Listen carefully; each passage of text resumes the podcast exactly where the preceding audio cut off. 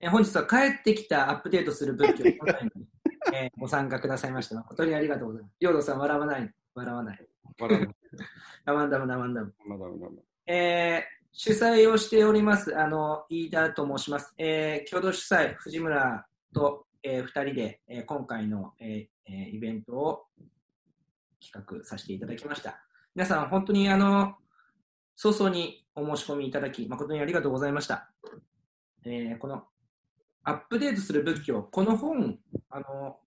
ご存知の方がほとんどだとは思うんですけれども、少しだけ説明させていただきますと、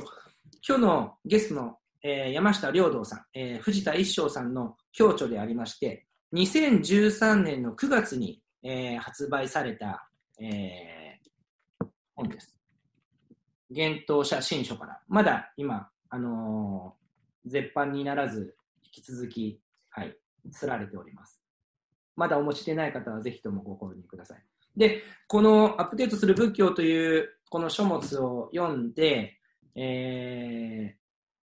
今城良随さんという、えー、真言宗のお坊様が、これは読むだけじゃ物足りないと。ぜひこのアップデートする仏教を体感しようということで、えー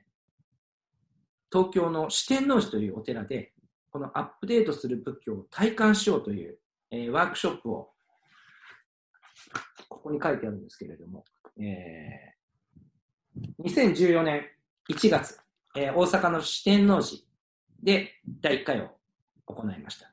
それから、え2回、3回、名古屋、東京と行って、その後、博多、仙台、金沢、広島、北海道。で、最後、ファイナルで京都に2015年10月、京都で、えー行って、第1回目の、えーアップデートする仏教を体感しよう、ファイナルで、ここで一旦終了しました。で、その後ですね、えーっと、何年か経った後、良道さんと一生さんが、えー新宿の朝日カルチャーで、えー対談をされたんです。それが去年、去年の1月です。去年の3月だね。3去年の月。3月。うん去年の3月に東京でそういう対談がありまして、非常にあの有意義な会だったので、名古屋でもう一度やってくれないかと、おかわりをして、えーくださいということで、名古屋でやって、それも好評で、また続きがやりたいなということで、四天王寺、またアップデートする仏教を体感しようの発祥の四天王寺に戻って、帰ってきたアップデートする仏教と銘打って、えー復活させていただきました。で、えー今年の1月には目黒不動尊さんをお借りしてアップデートする仏教、帰ってきたアップデートする仏教を、えー行ったんですが、えーその後、また九州でやろうと言ってたんですが、この今のご時世で、えーオフラインでのイベントがちょっと厳しいということで、今回初めての試みですけれども、オンラインで、えーこのアップデートする仏教、帰ってきたアップデートする仏教として、えーオンラインでさせていただくことになりました。じゃあ、りょうどさん、いいしょうさん、あの、一言ずつご挨拶というか、あの、な長い話じゃなく、あ今ひと、一言ね。一言一ぜ言。ひはい。簡単にお願いします。はい、あ皆さん、こんばんは。あの、山下良道です。えっ、と、本当だったらね、あの、まあ、衣装さんとどどこか、まあ、多分九州だったんですけども、ね、あの、実際の現場で、えっ、と、皆さんにね、お会いしたいなと思っていたんですけども、まあ、ちょっと無理なので、えーで、私自身もね、今、オンラインの瞑想会をずっとやってて、でこれ逆にいい意味で、あの、非常にいい面もあるんですよ。あの、もう、だから今回だって、あの、旅費を一切使わずにね、こんだけみんな集まっちゃってるわけで、あの、そういういい点も、あの、見つけながらね、あの、今日はちょっと、あの、意義のある会にね、したいなと思ってますので、よろしくお願いいたします。はい。ありがとうございます。はい、えーっと、藤田一生です。皆さん、こんばんは。えーっと、まあ、僕の画面にこれ、25人映ってるのかな？あの、知った顔、知った名前もあるし、そうじゃない方もおられるんですよね。こう、一堂に見れないっていうのと、このズームね、まあ、いいこともあるんですけど、あの非常に離れてる人がこう一度に返せるっていうのはあるんですけど、やっぱりあと今まで、えっと、密な状態、3密状態をモットーにしてあの今までいろんなことやってきた僕からすると、やっぱり場っていうのが感じ感じにくい。まあ、想像はできるけども、もっと想像を超えた、なんていうか、皮膚から入ってくるような、あれ五感を通して入ってくるような間の形成っていうのがどうもまだこれはよくわからないので、えー、ちょっとまだ僕はね、このズーム上のやり取りっていうのはな、自分としては慣れ慣れてないし、あんまり慣れたくもないなって気もしてるんですが、えー、とでも、やらないよりはましだなとは僕は思ってて、えー、集まれないからやめてしまえっていうんじゃなくて、あのズームという、まあ、ズームというか、このオンラインでどこまでやれるのか、あるいはオンラインだからこそやれることは何なのかみたいな、まあ、まあ、逆手にとって、えーと、ポジティブにこれ、うん、経過していきたいなというふうに思っていて、えー、このあの帰ってきたアップデートする仏教も、このどこに帰っていくのかっていう感じですよね。あの主張してることっていうのは、やっぱり状況の中でどれだけ鍛えられていくかっていうことがすごい大事だと僕は思っているので、まあ、あのまあ、仏教3.0というか、僕らが、えっと、考えているというか、まあ、実践している仏教のあり方が、今という新しい、まあ、未曾有の状況でどどういうふうにそれにあのしっかり向かい合って応答していくか、答えていくかっていうことが、まあ、チャレンジされているので、まあ、そういう話が今日できればなと思います。皆さんと一緒にあの探求していけたらと思いますので、よろしくお願いします。はい。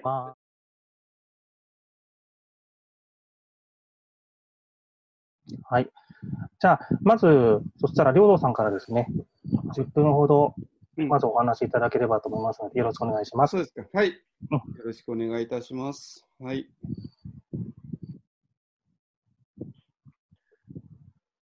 はい、えっ、ー、と、皆さんこんばんは。えっ、ー、と、私は、えっ、ー、と、鎌倉のね、一本案っていうところで、えー、活動してます、山下良道です。えっ、と、ざっと見て、私の知り合いが大体3分の1ぐらいかなと思うんで、あとの3分の2の人はちょっとあのご存知なかったり、えー、名前だけはなんか聞いたことあるかなっていう人も多いんですけども、あの、えっ、と、まあね、私と一緒さんがあのずっと2人で、えー、1年何回かずつね、対談して、えー、来てきました。ね。っていうのは、あのまあ、私と一緒さんはもともとね、あの1980年代に、えー、兵庫県の安泰寺っていうところで、えー、お互いに出家して、えー、まあそこで、あの、士官多座をやって、でそれから一緒に、一緒にっていうか、まあ、一緒さんが1年早いんですけども、アメリカへ行って、えー、まあそこで 3年ちょっと苦労を共にしたっていうね、いう関係で、で、その後ね、私と一緒さんちょっと別々の、あの物理的にあの離れて、えー、して、えー、で、その後ですね、あのまあ、2000年、2001年ですね、私が、えっ、ー、と、ミャンマーの方へ行って、えー、まあ、テラバダの瞑想をやって、で、戻ってきてから、また、またまた、あの、私が鎌倉で彼が、あの、葉山なんでね、もうすぐと、まあ、隣、隣の隣町なんで、えー、で、ちょっとね、私にとって衣装さんってものすごく大事な人で、大事な人っていうのは、えっ、ー、と、私が出身、出身の安泰寺の考え方っていうか、修行を、衣装さんそのままずっと、あの、やってきて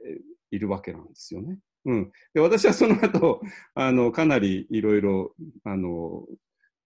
外を放浪してきたり、いろいろしてきて、で、だから常に私にとって、その原点と、あの、対処するのに、衣装さんとの対話が一番、あの、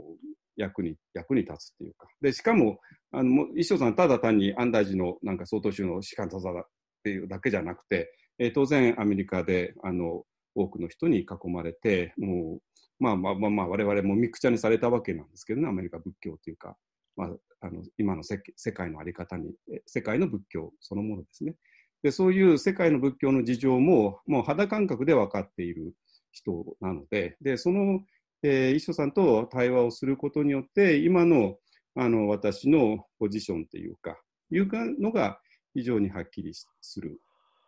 ということで、まあ、わたあの、えー、対談が私にとって非常に、あの、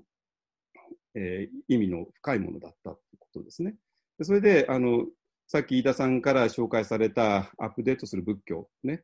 えー、っていう玄都者さんからのあの新書が、えー、2013年にに出て、でその時に、えーと、半年ぐらいかけて本準備したんですけども、あの何回もあの編,、えーと、編集者を交えて3人であの話をして、でその時に、えー、それはもうみんなの前みんなの前のオープンのじゃなくて完全に、えーとまあ、主に一方案と、まあ、彼、石尾さんの、えー、地産層でね、えー、やりながら、えー、深めていって、で、えー、その時何をね、話し合ったかっていうと、まあ、要するに日本の大乗仏教ですね。で、それから、えー、それとはかなり、えー、違うものであるテラワダ仏教っていうのがあって、で、この二つ、まあ、のがどういうふうに関連するのか、えー、それともしないのかっていうのをちょっと確かめたくて、で、それには、まあ、衣装さんがもう一番最最適のあの相手だったんで、まあ、それを話しました。ねえーまあ、私の、えー、ミャンマーでの体験と、ミャンマーで発見したことと、ねえー、いうことですね。で、それなぜかというと、私はただ単に、えーと、ミャンマー行って、ミャンマーの聖堂から、えー、メスを教わって、で、それで、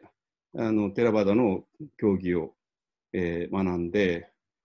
で、そしてそれは、あの、大乗仏教とはかなり違うものなので、じゃあ大乗仏教の方が間違ってて、テラバダの方が正しいのかっていうふうにはまあならないんですよ。当然ね、ならなくて。それだって非常に単純な話なんですけど、ああ、大乗仏教、あれ全然間違いだったよねで終わりなんですけども、えー、で、この私がミャンマーの時に、まあいろいろえ、最後、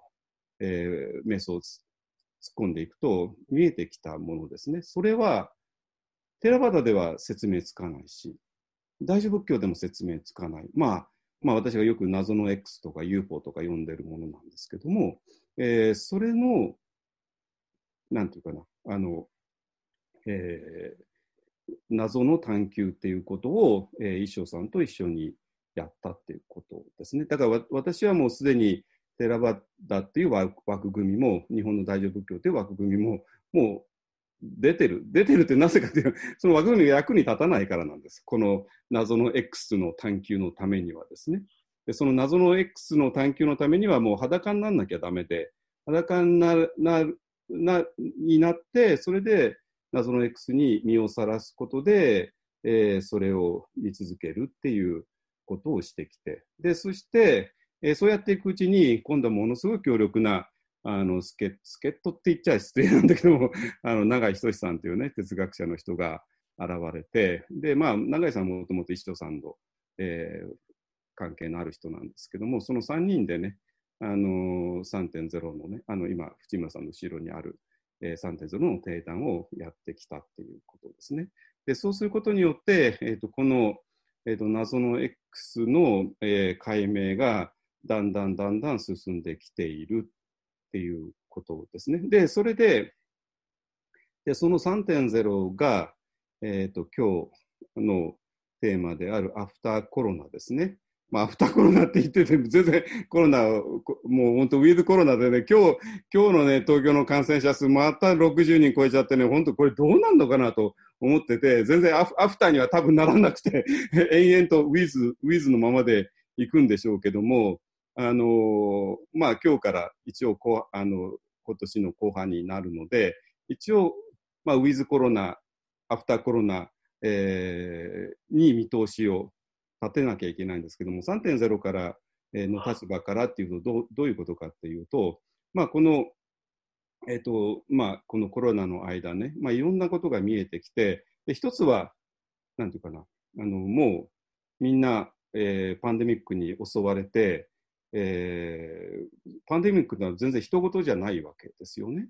あの福島の原発だったらば、まあえーと、福島の人にとっては一言じゃないけども、福島から離れちゃえばあんまり関係なかった。まあ、あるいは日本じゃなかったね、外国の人には関係なかったけど、でこのパンデミックっていうのはもう、えーと、全員が地球上のすべての人が当事者で、えー、当事者でで、しかも、えー、一人一人の生命が非常に危機にさらされて、まあ多分皆さんも、えー、近くの友達の友達、知り合いの知り合いぐらいの人がもうすでに、えー、コロナにかかっているかと思いますけれども、えー、そういう非常に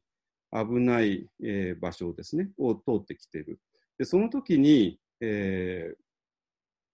そのコロナのパンデミックという恐ろしい、まあ、洪水ですね。洪水が押し寄せてきたんだけれども、その洪水が押し寄せてこない場所ですね。洪水が押し寄せてこない、えー、確かな場所。えー、それは仏教的に言うと、あの、えー、ブッダンサラナンガッチャーミのサラナンですね。避難所ですね。えー、その避難所っていうものが、まあ、この数ヶ月ぐらい、ガチで必要だった時はないわけですよね。あブッダンサラナンガッチャーミーってただ言葉で言ってたんですよね。あの、仏に帰依をしますとかね、言っちゃって。まあ、だけど、帰依ってもう本当に危なくて危なくて、そこへ入ることでなんとか大丈夫。まあ私はよくサラなんていうのはあの難民キャンプって呼んでたんですけども、まあちょっと大げさだって言われてましたけども、まあ今なら皆さんね、もう我々全員難民じゃないですか。難民なんですよ。で、その時に、えー、ものすごい危険な時に、えー、安全な場所をあの国際連合が用意してくれたような、えー、難民キャンプですね、えー、そこそれが非常に必要になってくる。で、その難民キャンプを、えー、仏教3.0は、なんていうかな、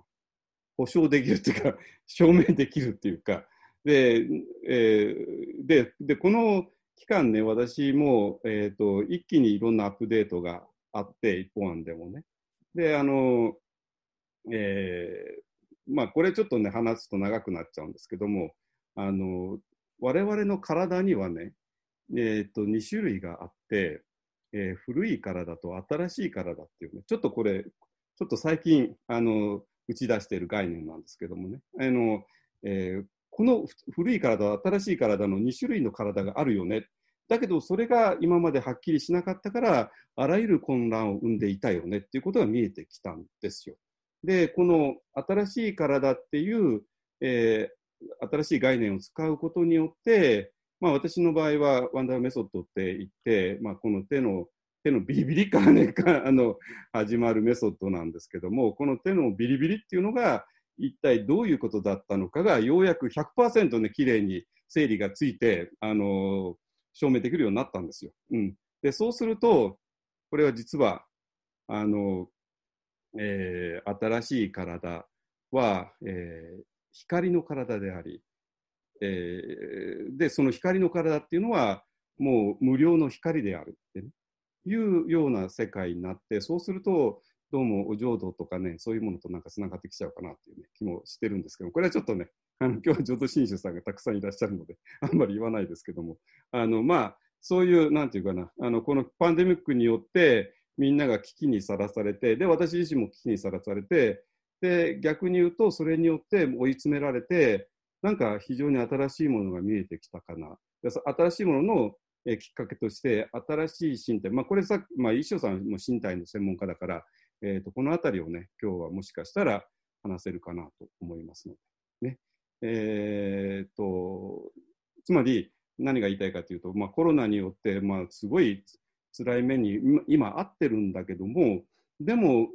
いろんなことを揺さぶられることによって、えー、全く新しい何かが、未来が見えてきつつあるよね。でこれは、えー、そういう今言ったようなサラなんていう本当の避難所をえー、妄想ではなくて、えー、単なる想像でもなくて、ほら、ここにあるじゃんってね、えー、もう指し示せることになりつつある、ね。そういう意味で、アフターコロナっていうのは私にとってはもう希望しかないんですけれども、あの、えー、そのあたりの希望をね、今日はちょっと皆さんとシェアをできたらいいかなと思います。はい、一応10分、11分になりました。はい。よ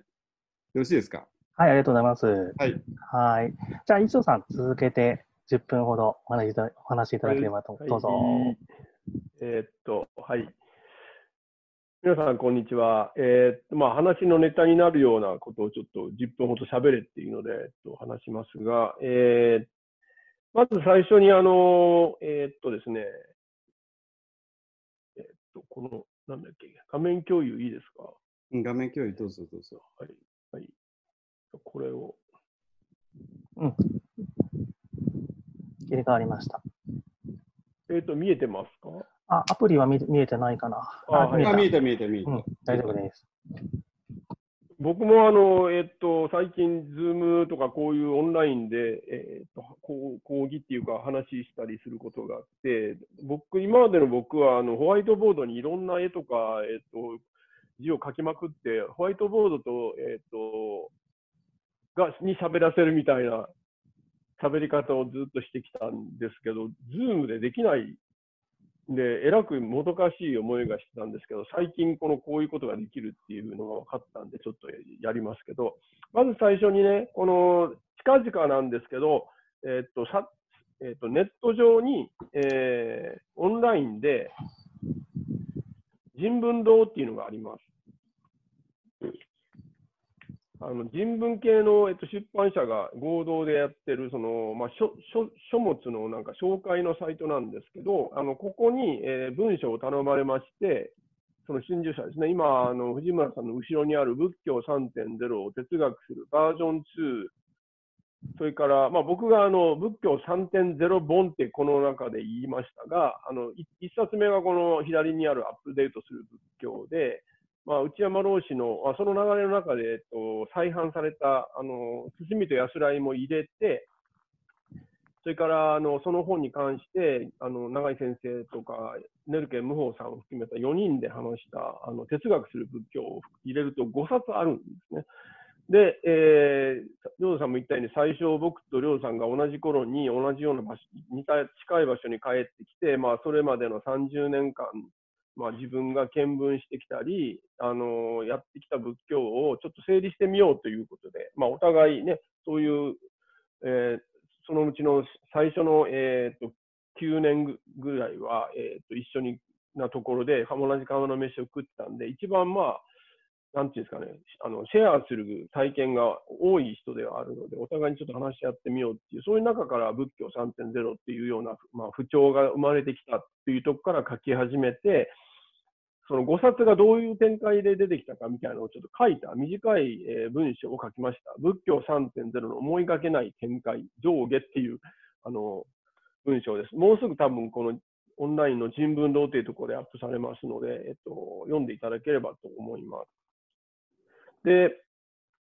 そこでも書いまあ、それを読んでいただければいあの分かるんですけど、思いがけない展開っていうのは、まずあのアップデートする仏教を体感しようと、飯田さんを含め、さっき名前も出てきた今城さんっていったような、あのえーお坊さんであると同時に、いろいろな社会的な活動をしているような人たちが、何なぜかあのこの僕らの、えー、と対談に、えー、と刺激を感じたらしくて、あの僕ら2人を呼んであの話と、それから実践もやろうというような会を始めてくれたっていうのが一つですね。あの僕らとしては全くそんな、えーとにかく嬉しい反応が起きるとは思っていなかった。これは一つ思いがけない展開の一つで、もう一つは、あのさっきも領土さんが言いましたけど、哲学者の永井仁さんが入ってくれて、あのその僕らが共通してる、僕と一緒さん、あの僕と領土さんの3.0っ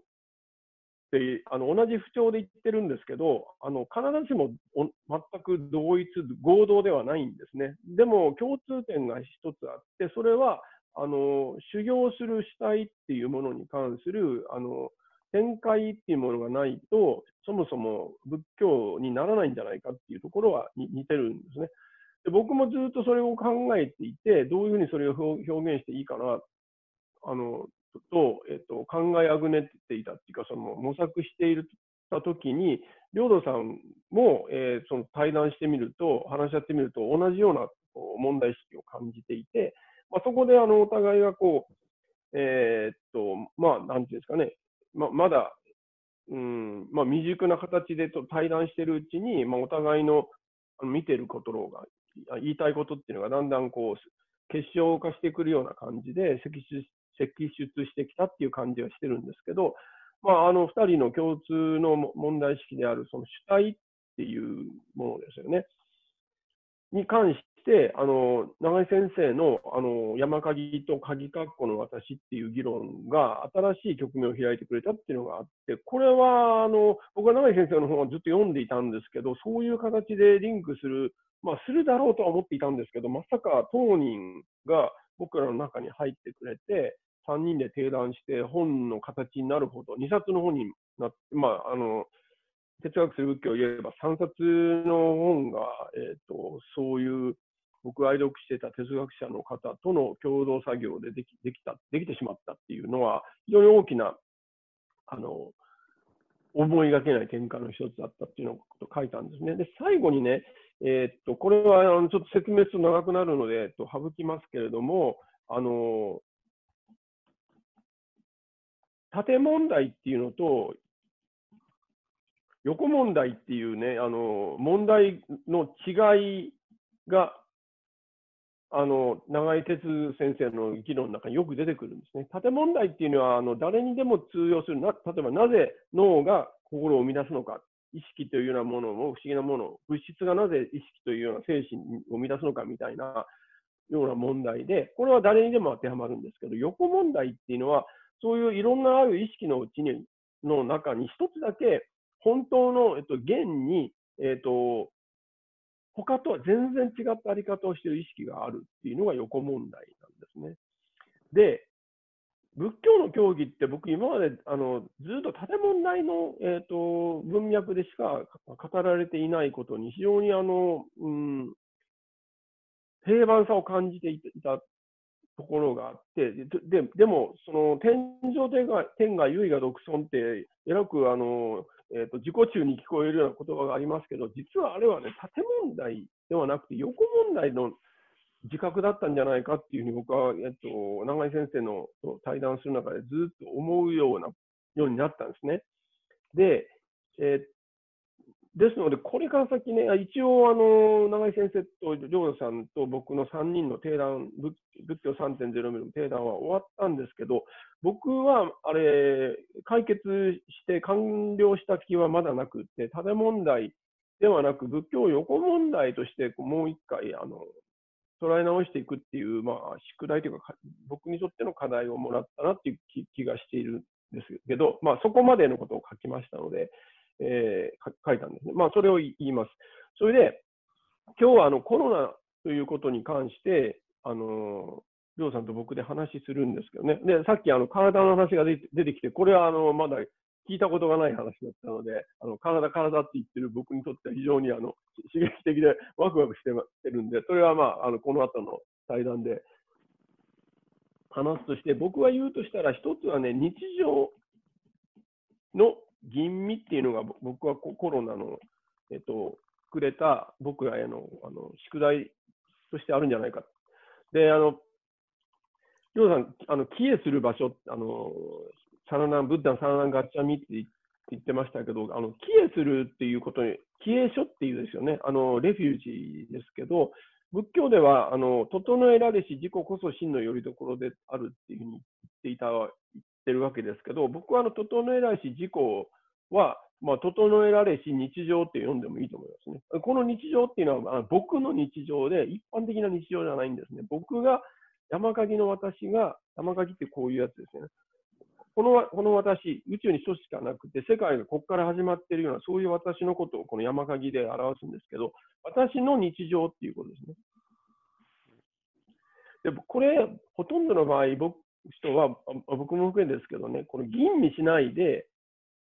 当たり前に日常だから、日常を当たり前に吟味しないで送ってきてきていたんですけど、コロナで、えー、が何をしたか、もちろん僕らの健康を脅かしたわけですけど、あの宗教的な次元の問題として言うと、お前は一体どんな日常を起きてあの送りたいのか、送っているのか、送りたいのかっていうふうに、日常を吟味しろっていうふうに、まあ、あのコロナ用語じゃないけど、不要不急っていうような言葉をえー、と見れば分かるように、あれ、何がお前にとって不要不急で、要急、あの必要で、えっと、緊急なものなのかっていうのをみんな考えさせられてしまったわけですね。で答えはこれはないんです。なぜかっていうと、みんな私として、僕にとっての日常ですので、僕の不要不急は何かっていうふうに考えないといけないと思います。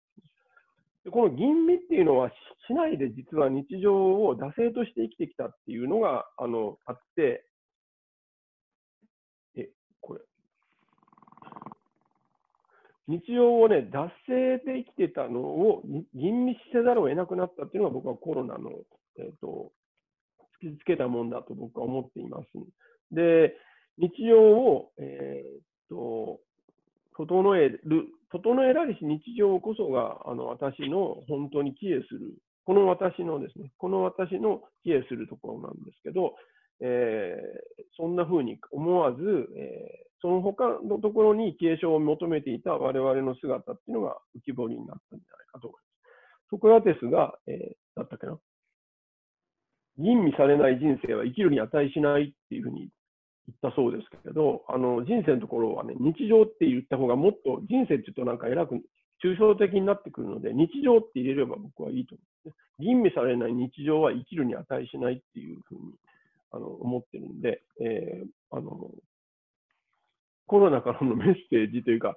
まあ、コロナはコロナしてるだけなんですけど、僕らがどうやって受け止めるか、もちろん健康の問題、経済の問題ってあるけど、宗教の問題としては、僕は日常を再吟味する、その、経営書としての日常を整えられし、私の山鍵の私にとっての日常を吟味するっていうのが、宗教的な受け止め方かなと思って、それぞれが、あの、それなりの答え出さなきゃいけないんじゃないかなという思ってます。はい。このくらいでいいですかね。ありがとうございます。はい。じゃあ、これを停止します。はい。ありがとうございます。はい。お二人から今、それぞれのですね、まあ、議題といいますか、まあ、提示されたと思うんですが、どこら辺から噛み合わせていきましょうという。両藤さんどうですか？一生さんのお話を聞いて。うん、はい、あの、えっ、ー、とね、ざっとね、えっ、ー、と、まあ、衣装さんが、あの、今、えっ、と、私と衣装さんとの対談、対談っていうか、出会い、出会いっていうか、あの、まあ、えー、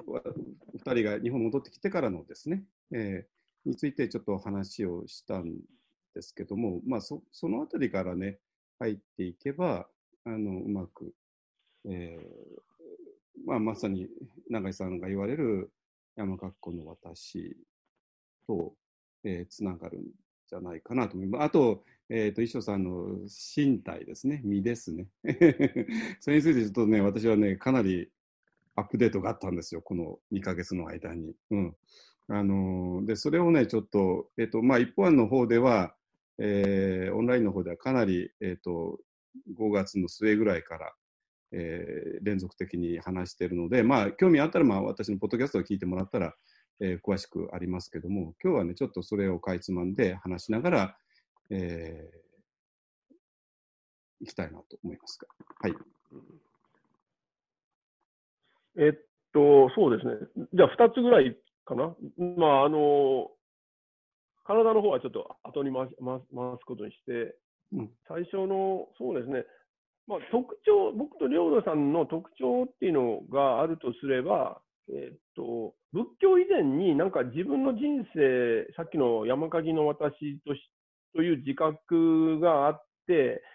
あの何かそう社会の中にこう生きると幸せになるよみたいなあの方程式みたいなのがね、ああのすでにあってで、それに自分を合わせていくっていうあのことにどうしてもこうなんていうか特進がいかないっていうか、できないっていうところがあって、まあ、これは僕の言葉で僕なりの表現をしてるんですけど、そうじゃなくって、この与えられたあの限られた時間ではあるけれども、あの誰も変わってくれない僕の、僕というあり方をどういうふうな形で、あの、なんていうかね、形にこして、この地上を歩いていくかっていうか、地上の上で生きていくかっていうことが、やっぱり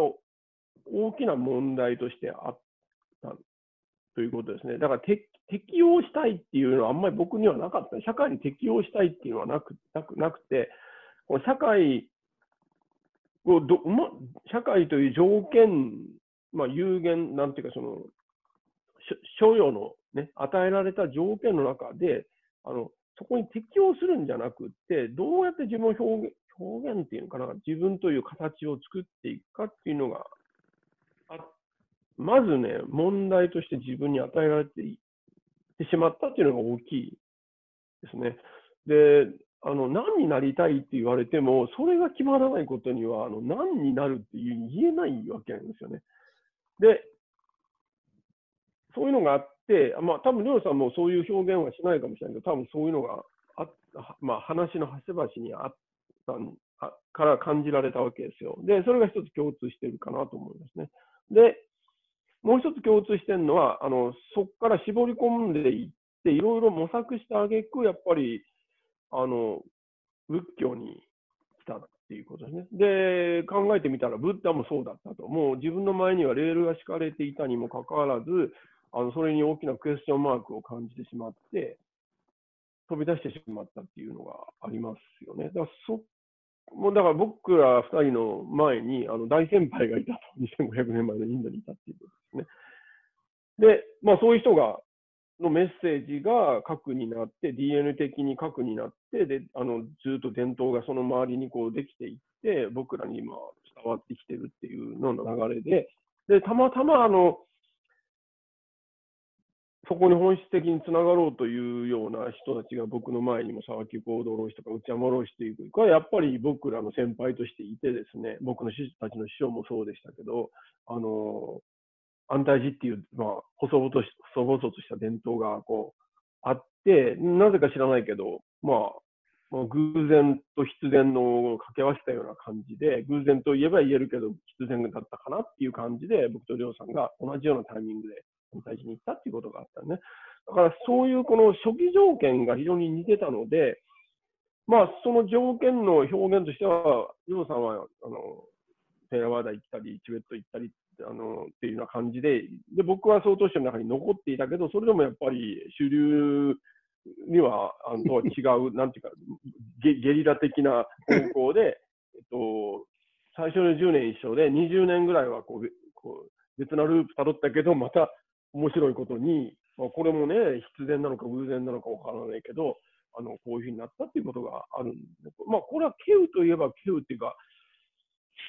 珍しいけど、でも最初のこの、なんていうんですかね、こう、モメンタムが、まあ、似てたら、そういうところに、こう、寄ってくるんじゃないかなと思ってて、まあ、そういう意味で言えば、今日ね、これ82人の人が一緒に、ここのオンライン上で距離を超越して、それこそ、あの、ユイマの北条じゃないけど、あの、たくさんの人がこうやって集ってるってこともね、あの考えてみたら、あのそういう、なんていうか、面白い、まあ、仏縁というか、そういう、仏縁といっても何何を指すのかよくわからないから、まあ、仏縁っていうことでね、みんな分かったような感じで言ってるんでしょうけど、あの、それはあると思いますね。で、やっぱりその中でか、そういう、えっと、その仏教も何も知る以前から、えっと、おぼろげに考えていた問題、疑問っていうものは、煮詰めていったら、やっぱり、あの、生き僕がこう僕として生きてるってことは何なのよっていうところに、やっぱり、基本的には煮詰まっていくのじゃないかなと思ってるんですよね。あの、前では孤児究明っていうんですね。自分、自分という問題を、えっと、究明していくと、あの極め明かし、極め明かして、明らかにしていくっていうことなので、でそこに、僕はあの科学も入ってきてもいいし、それからあの芸術やその僕らが文化と呼んでいるものは、そこの上に僕はの、僕の個人的な場合はね、乗っかって、えー、あるので、だから僕はだからそういう意味で、あのそういうこと、あのなんていうの、ジャンル決めずにね、理科系とか文化系とか、あのそういうの決めないで、あのこの探求、孤児救命という、まあ、いうふうにあの営みの中で役に立つリソースとして僕は全部そういうあの漫画も含めてですね あの考えているんですよ。りょうさんどうですか？なんか。はいはいはいはい。はい、あのね、えっ、と、そうなんですよ。あの、石尾さんと私はもう20代で入って、で延々ともう40年やってるのね、これね、本当にね。1980年ぐらいからやってるんでね。で、40転職年。もつかず無職でままやってるもう、重視おそお葬式すらできないっていうね、いまだにね。あのーで、で、なぜ40年も続い、だってほ、ほとんどの人も消えちゃったじゃないですか。ね。あの、今ど、何やってるのかよくわかんない人の方が多いんだけども、私と石尾さんは、もう40年結局同じことをやってきたっていう感じはするのね。まあ全然、あの、外から見たら、あの、違うように見えるかもしれないけど、まあ、もう私はずっと40年間同じことをやってきたんですよ。で、この、これをやりやすい場所をただ見つけて、あ、これやり、ここじゃやりにくいな、ここはやりやすいよね。あ、今だったらミャンマーはやりやすいよね。あ、今だったらミャンマーじゃなく日本がやりやすいよねっていうことで、ちょっと移動してきたんですですけども、まあその40年間、えっ、と、一つのことを、まあ、飽きず、飽き飽きるわけないんだけども、それを、えーやってきて、で、で、で、それがね、あの、まあ今、えっ、と、社会のレールに乗るとかね、そういう話はもうすでに、何十年前にもうすでに終わってて、もう私はもう大体ここぐらいの時からもうほとんど半分降りちゃった人間なんで、あの、えーで、追求してきたんですよね。で、それで、えっ、と、で、石尾さんと、あの、さっき話してて、ああれしたのが、あの、まあ、えー主体の、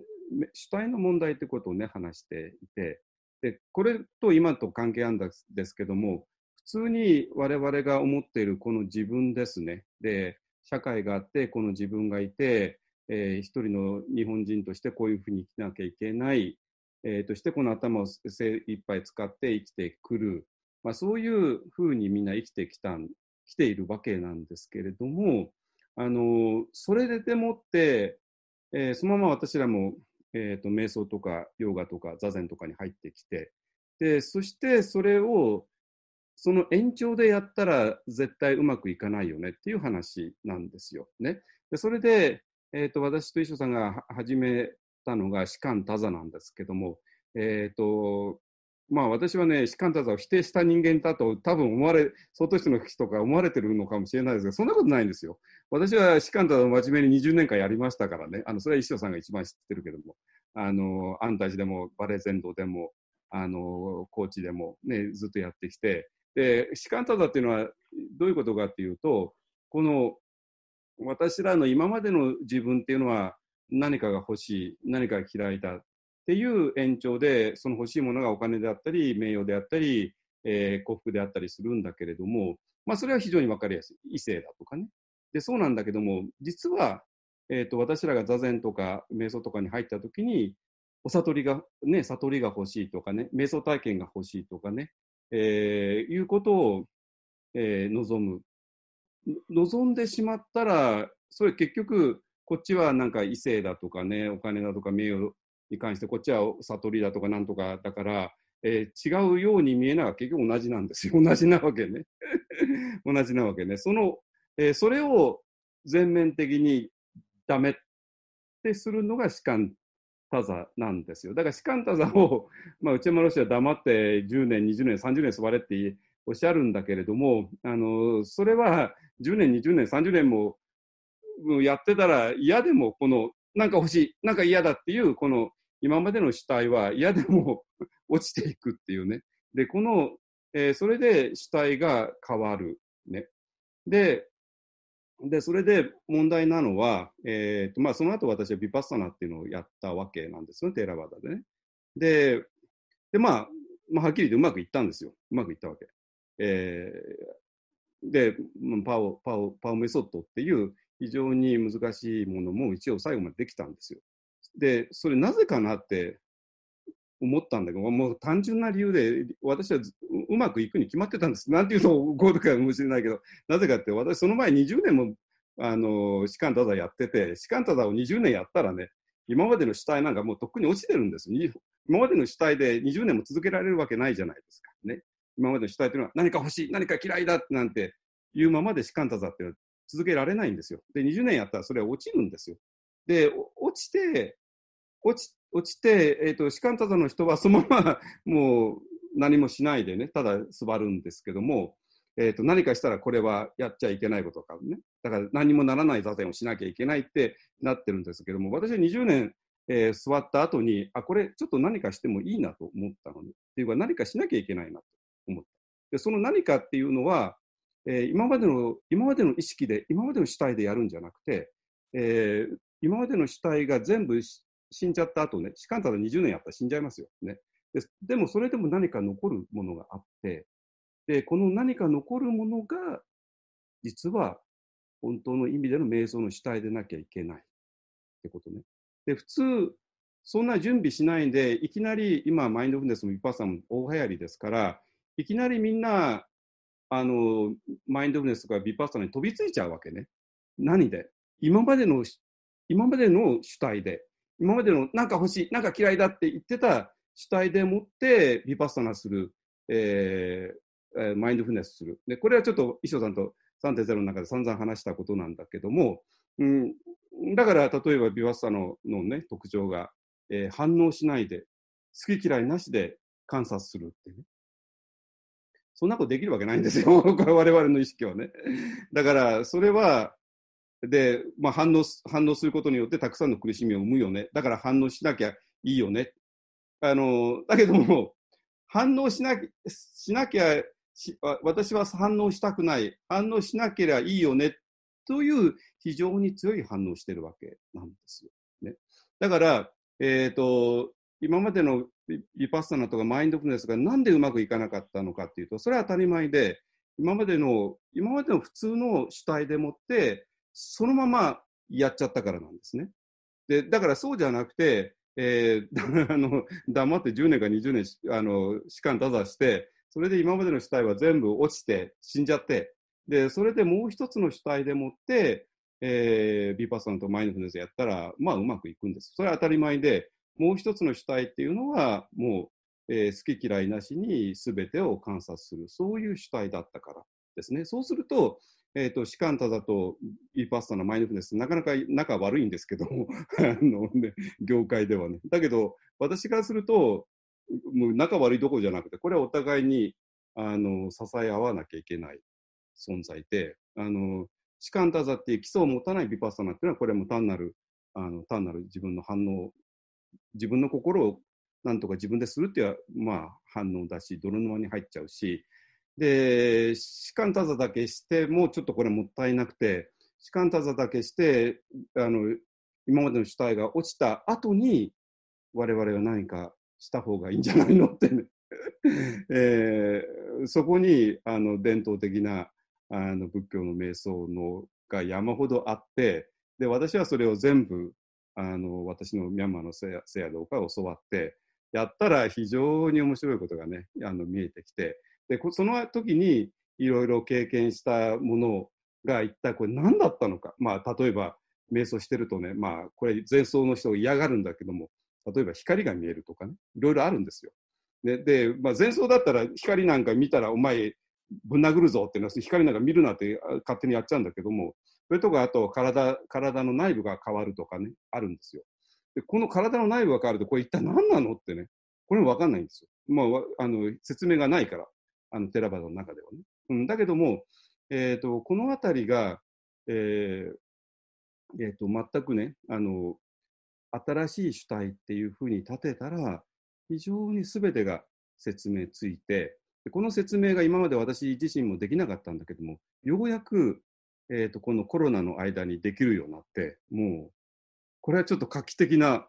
あの、発明、発、発見だなと今思ってて、今ちょっと一方案盛り上がっちゃってるんですけどね。はい。それちょっと、はい、どうぞ。うん うん。えーっと、じゃあつ、どうやってつなぐかだけど、えーっと、そ医療さんが言ったことにね、あのーえーっと、主体が変わるっていうのは、えっと、まあ、僕はその、いそのさ仏教3 3.0本で、まあ、いろいろ言ってるから、まあ、それはまあうんちょっと、えっと、読んでもらうことにしといて、うん。あの、今日のテーマの僕、テーマっていうか、さっきの10分間で話した中の日常っていうのはね、うん。あの、多くの場合は、えっと、瞑想っていうのはオンザクッションで、瞑想、あの、日常っていうのはオフザクッションはいはいはい。あ、オンとオフみたいな。うん。で、まあ、瞑想してるときは、その死体が交代できる、あるいは交代するために、まあ、瞑想してるわけで、で、でもそんな、その、なんだっけ、え日常、なんで、浮世離れしたね、死体が、えっ、と、日常には帰れないから、日常はまた元の、えー切り替えなきゃいけないみたいな、うん。そういう、あの、ことを言う人もいるけれども、うん、僕はあの安泰寺が良かったなと思うのは、あのまあ、い下見にの、えーっとあの82年だっけな、あのん。2月の大雪の、えーっと降ってるところに僕は下見に行ったんですね。で、最初はあのさあの、えーっと3月1日から5日までの、え5日間接心に参加しして、その後帰るつもりでいたんだけど、もう接心は分かった、その内山者が書いてるような、あのまあ、アメリカではあのクレイジースケジュールってあのよく言われた、えっと、うん何にもしあのやらないで、ただずっと座り続けるような、1日10あの14時間ね。はい。うん。えおしゃぶりなしの接心って言われてるやつをやったんで、こうまあ、これはまあきついな、まあえっと、と思って、これをずっとやるのか、これはここ、まあ、腹いっぱい座禅できるってあの、ね、臨済宗の老子に言われたんで、そうだなと思ったんだけど、もう一つ、でも僕は延長したんですよ。あのもう一つの理由は、えっと、15、16、17にあるあの月の真ん中の接心もちょっとためあのダメをして参加しようって思ったんだけど、一体ね、このこういう、えっと日常から離れたような、まあ、飯を食って寝ると、あとトイレやる以外は座ってるような、あの非日常的な、えっと接心が一体どんな日常の中で行われるのか、ちょっと見届けようって思って、あの残ったんですね。で、まあ、その時は冬で、それこそあの特殊な、えっとスケジュールになってて、普段のあのアンタジーの、えっと名物のあのつい寒、畑や山や田んぼの寒がなくて、あの午前中一生懸命勉強して、午後はまあ必要な、まあ、巻き割りしたり料理したりみたいなのがだったんだけど、それでも、あここだったら、あのーなんていうんですかね、えっと、座禅と、そんなになんていうか、えっと、ギャギャップのないね、日常ができるなっていうか、自然に座禅が位置づけられている日常が送れるなっていうふうに思って、あの、これやっぱりこういう日常の送り方を、まあ、身につけるには、それは内山老師が言うように10年ぐらいいないと、多分自分の中の、えっと、さっきの日常、吟味された日常に、えっと、そのただ周りに振り回されて、例えばコロナ状況に振り回されて、日常性を失ってしまうとか、あのコロナが去ったらまた元の、えっと、吟味されない日常に帰るとかっていう、その脆弱な日常じゃなくて、しっかりあの、えっと、現実に根ざした日常の送り方も、ここだったら、えっと、身につけられるなっていうのもあって、僕はあそこにいることに、まあ、今から思うとね、あの表現、今は表現、あの振り返って表現してるわけだけど、あの、と思ったんですよ。なので、と、瞑想法だけを、あの、えっと、単独にっていうか単体で話すのはちょっと危なくて、えっと、それを、うん、それがまあ木だとすると根っこにあ根っこがあって、その根っこが、えっと、根付いてる、まあ、日常っていうのが土壌になると思うんで、これもやっぱりね、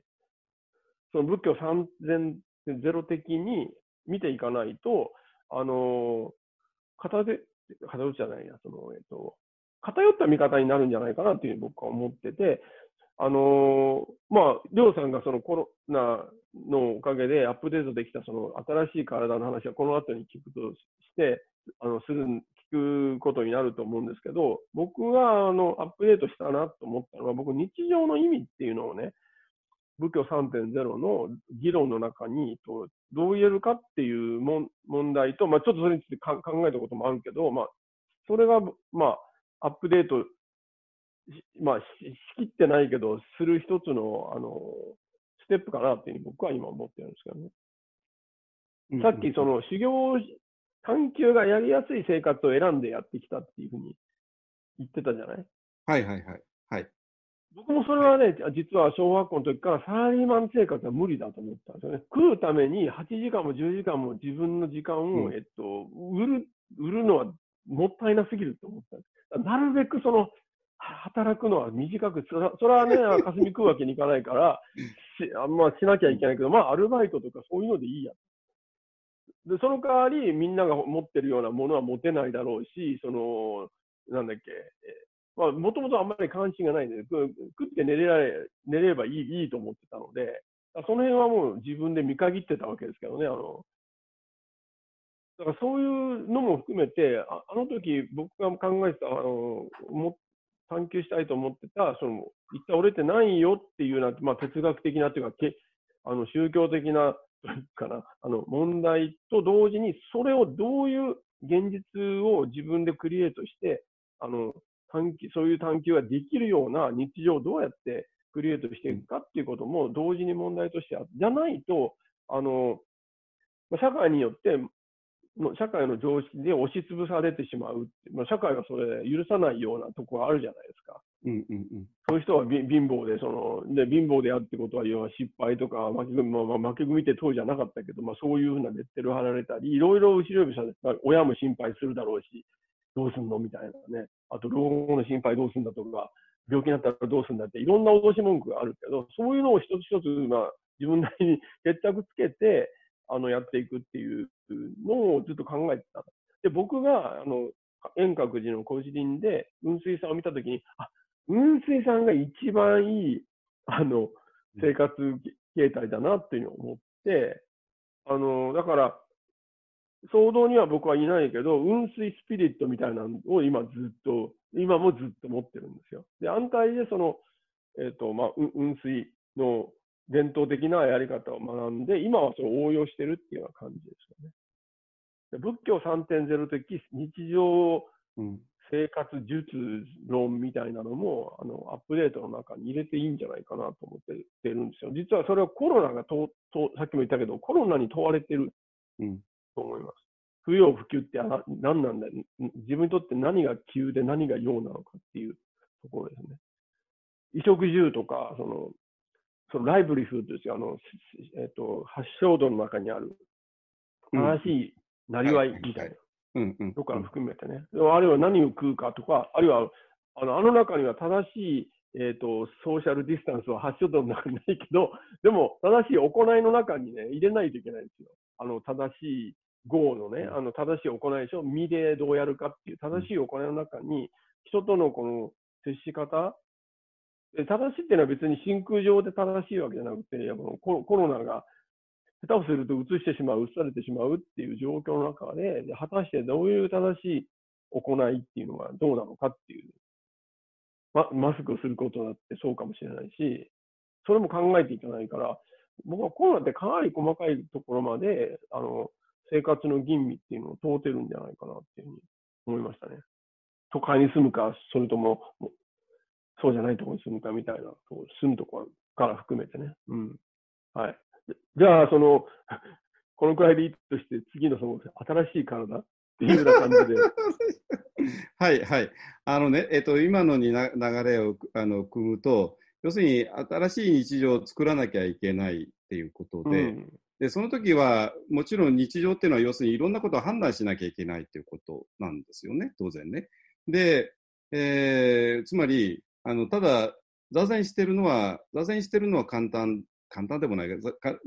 で、で、座禅中に、まあそういういろんなものが湧いてきても、ただ流せばいいよねって、まあそれはそれでいいんですよ。で、そうなんだけど、座禅からまさまさに立った時に、えっ、と、我々はこの世界の中で、えーいろんな判断をしなきゃいけない。そして私の、えー心の中にいろんなものが湧いてきてしまうよね。で、それをどうしたらいいのっていう時に、えっ、と、この今までの、あの、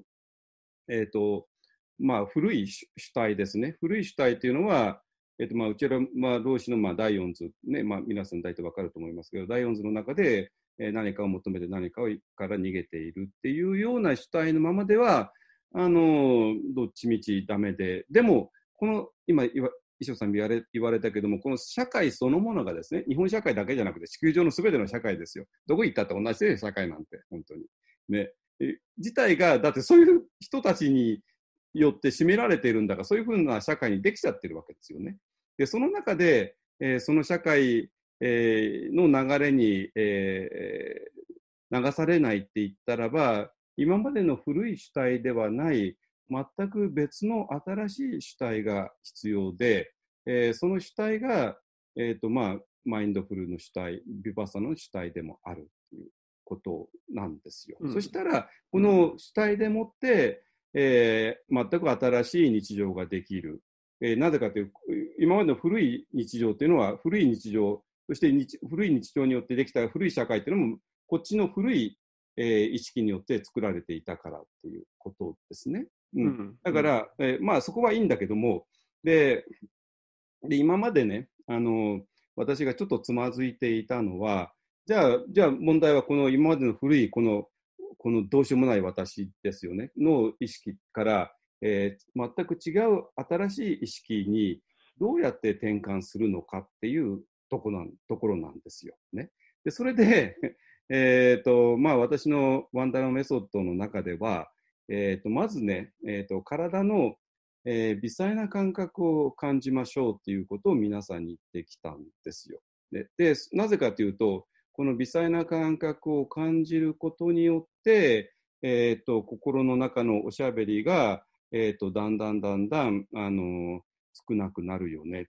えー、少なくなることによって、えーと、だんだんだんだん別の、あの今までの主体ではない新しい主体が出てくるよね。っていうそういう話をしてきたんだけどちょっとねそこら辺も正直言って曖昧で、えー、だし、えーとまあ、あの瞑想の実態としてはじゃあ皆さん右の手のひらの中であの微細な感覚を感じてくださいって言っても感じられませんっていう人が 結構いたんですよいた結構いたわけねででこの右の手のひらぐらいは感じられるんだけどもまあその後えーと、体全体を感じてくださいって言って、まあ、特にこの、えー、でっかい胴体ですね。で、胴体の中を感じるってことが本当にね、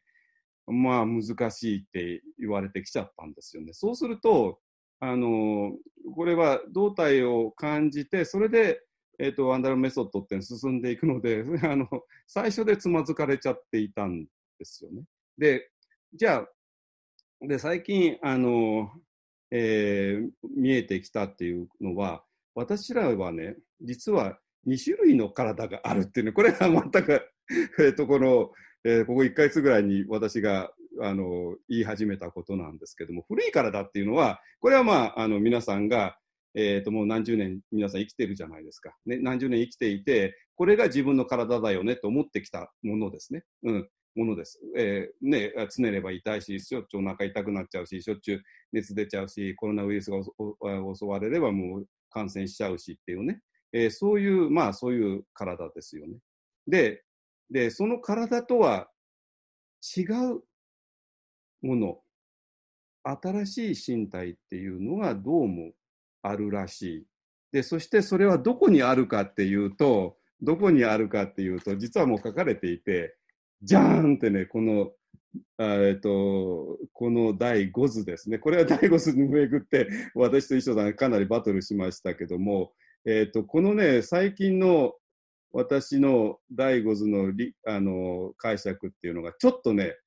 ちょっと違ってきちゃって、どういうふうに違うかっていうと、えっと、まあ、えっと、この社会っていうのはこの第4図ですよ、第4図ね。えー、この第4図の中の一人一人が皆さんですよ。これは私であり、ね、これが飯田さんであり、でね、まあそうなってるとね。で、これが私だと思ってたんだけども、そうじゃなくて、じゃーんってなって、えっ、と、この、最初にこの第5図を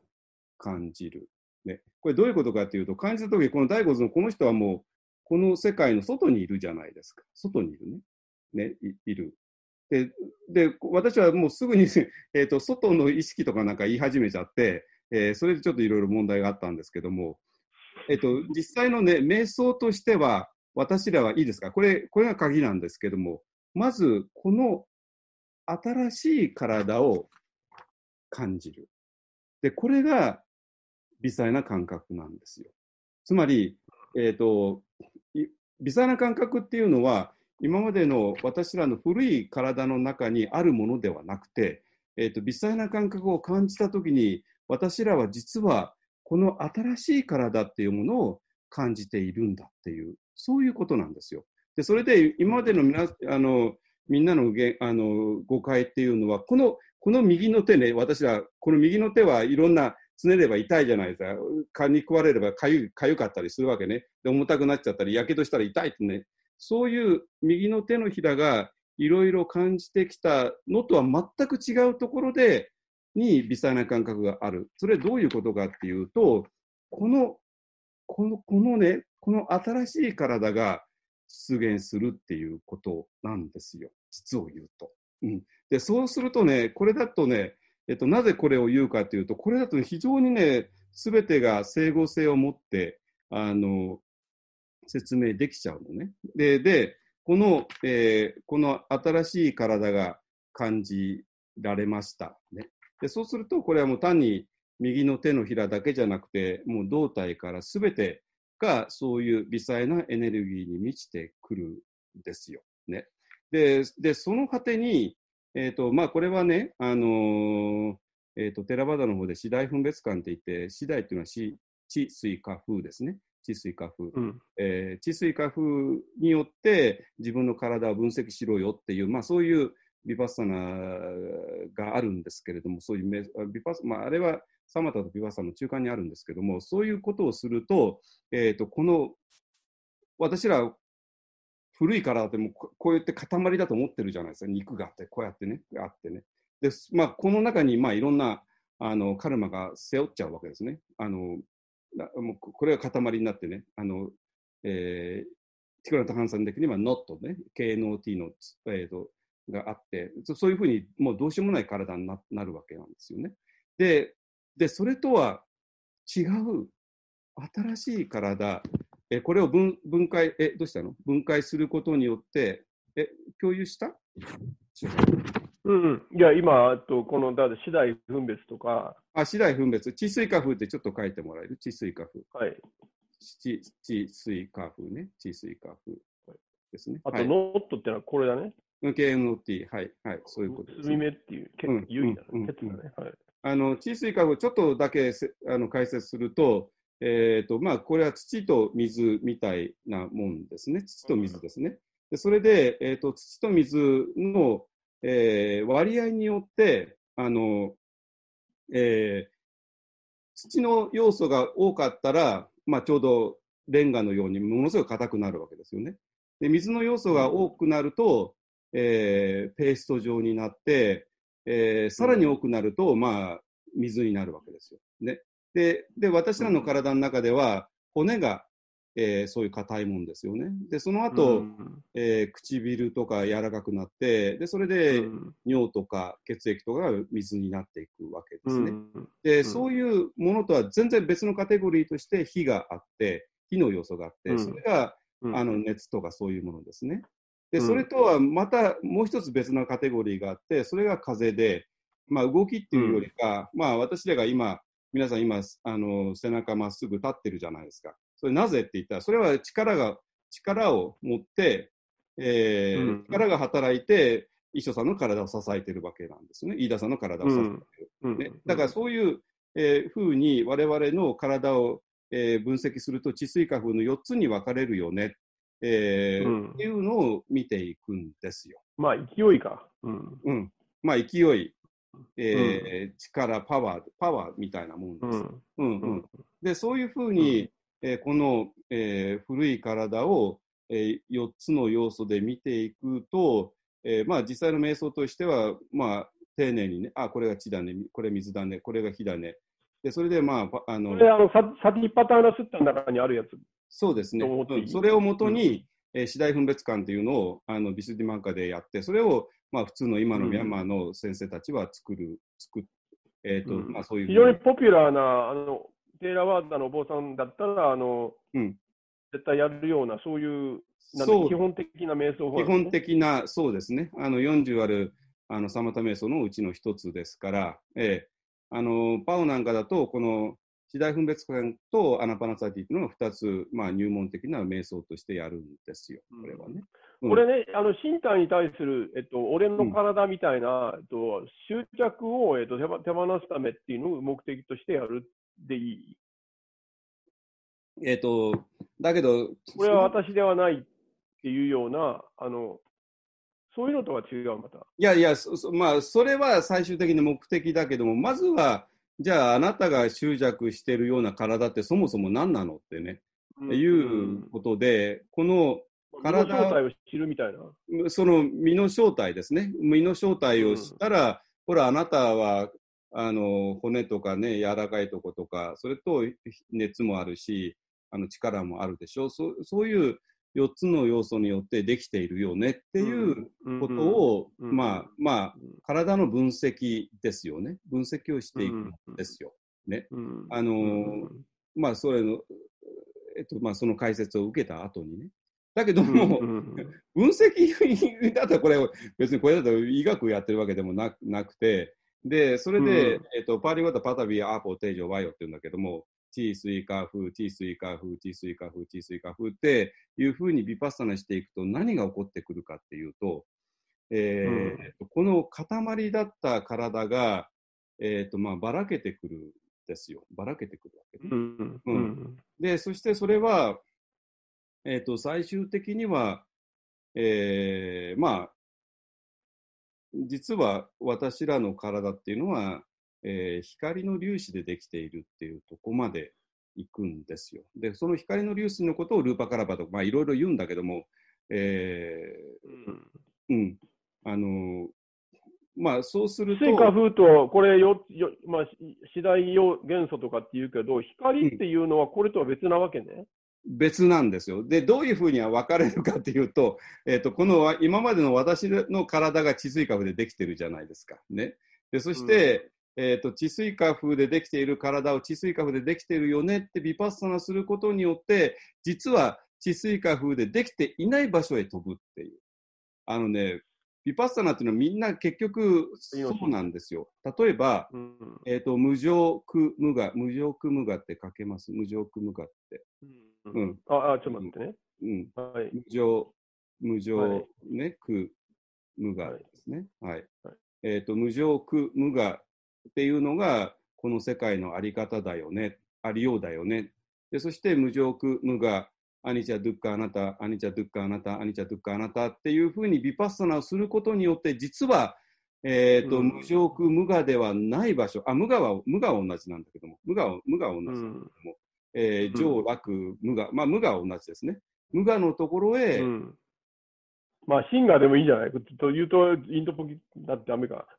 うんシンガーはシンガーちょっとまずいわ。ちょっと仏教的に言うと、うん まあいいや。まあシンガーだこれは、あだうんうんだつまりこういうのっていうのは通過点なわけで、ゴールじゃないわけね。この先に何かが見えてくるっていうことで、うん、この世界が無常苦、無常苦、無我だよねっていうことを、そうじゃない場所から見るっていうのがビパッサナの本質なんですよ。うん。だから僕らは情であり、が楽であり、がっていうふうに間違った理解をし、思い込みをしているけど、うん。この教えによってそれを、えっと、まあ、なんていうかな、整理してみると、うん、ここれこういう世界がうん、立ち現れるっていうことだよね。うん、それはよ世界をよく見ると、これは無常であり、苦であり、無我であるよね。だけど、これはあのもちろんその通りなんだけども、そうやって実はもう一回展開するのね。もう一回展開するんです、ブビパッサナの場合は。あの、んこれビパッサナの最終段階ぐらいに来るんだけども、ああ、この世界は無常なのか、苦なのか、無我なのかっていうことを、あの見て、で、そうやって見ていくと、実に、実はそこでもう一回展開があって、無常でない場所に飛ぶんですよ。無常でない場所へね。苦でない場所へ飛ぶ。まあもちろんこれニバーナなんだけども、えーそういう場所へ飛ぶっていうのが、えービパッサナってものの実は非常に不思議な本質で、で、それで、えっ、と、それと今ほぼ同じことを地水化風で言えて、えーで、うんこの体が地水化風でできているよね。えーで、地水化風、地水化風、地水化風、地水化風で言っていると、えー地水化風ではない場所へ飛んでいく。うんそれが、えー光の、えー光、私は今光の身体って言っちゃってるんだけども、あの、うんえー光の身体、ね。で、そうすると、それはもちろん、えーこんな、えー身長が170センチで体重がいくるで、えーと腹腹の周りがこうで、髪の毛がこうでっていうような体ではないわけなんですね、当然ね。うん。うん。で、から要するに形のある体ではない、えー体が現れてくる。ね。で、これは、うん。えっ、と、瞑想体験としては前から、えー瞑想体験としてはまあそういうのが見えてくるよねっていうことはまあ分かっていたんですよ。し次第分別感私やったし。ね。あの、うだけどその意味が、んこれ一体何なの？っていうことが分かんなくて説明つかなくて、で、それとこ微細なあの感覚っていうのが、あの、あるよねっていうことも分かってたし、それをじゃあみんな感じてよねっていうのも、えー頼んでたんだけども、なかなか感じられなくて、で、これ一体どういうことなのかって言ったらば、実は私らは、えーこの古い体ではない新しい体っていうものがあって、で、そしてそれがなぜ画期的かっていうと、えっ、と、一緒さんがさっきから言ってた鍵括弧の私と山括弧の私ですね。で、それは非常に抽象的で、でも私は、あの、普段の、えーオーディナリーマインドね、普通、普段の心のあり方と、そうではない、えー心のあり方、まあ、この二つを、えー立ててたいたんだけども、えっ、と、このうん。うんこの新しい、えーえーもう一つの意識のあり方っていうのは、実はうん。もう一つの体を持っていたんで、持っていたというか、対になっていたんですよ。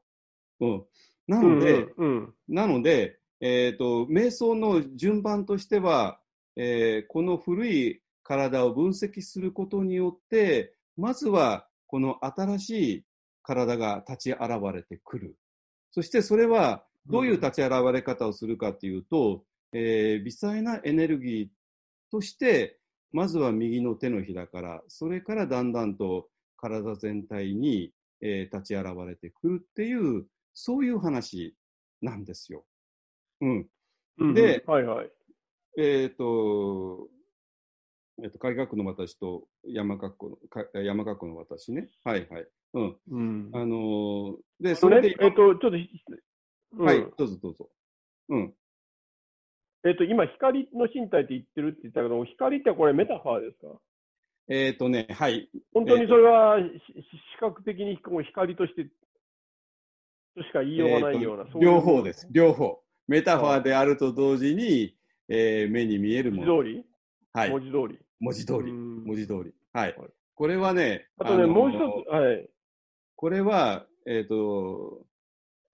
これはね、えっ、と、日本の大乗仏教の人は、あの、これは否定的なの分かるんですよ。あの、まあ、えっ、といや、、そ特にぜれに近い記述はあるんじゃないですか？いや、っていうか、いや、今そこ行く行きますけれども、あの、まあ、例えば、禅、禅な、禅の中ではね、あの、光が見えたっていう、これダメな、ダメじゃないですか。ね。それから、あるいは、なん、あの、私は、あの、生阿弥陀仏詳しくないですけども、まあ、よく、生阿弥陀仏、生阿弥陀仏ってや言ってるうちになんか光が見えましたって言ったら、そんなのは無視しろっていうのが今までだったわけなんですよね。うん。それなぜかって言ったらば、えっ、と、この光をどう扱っていいのかが、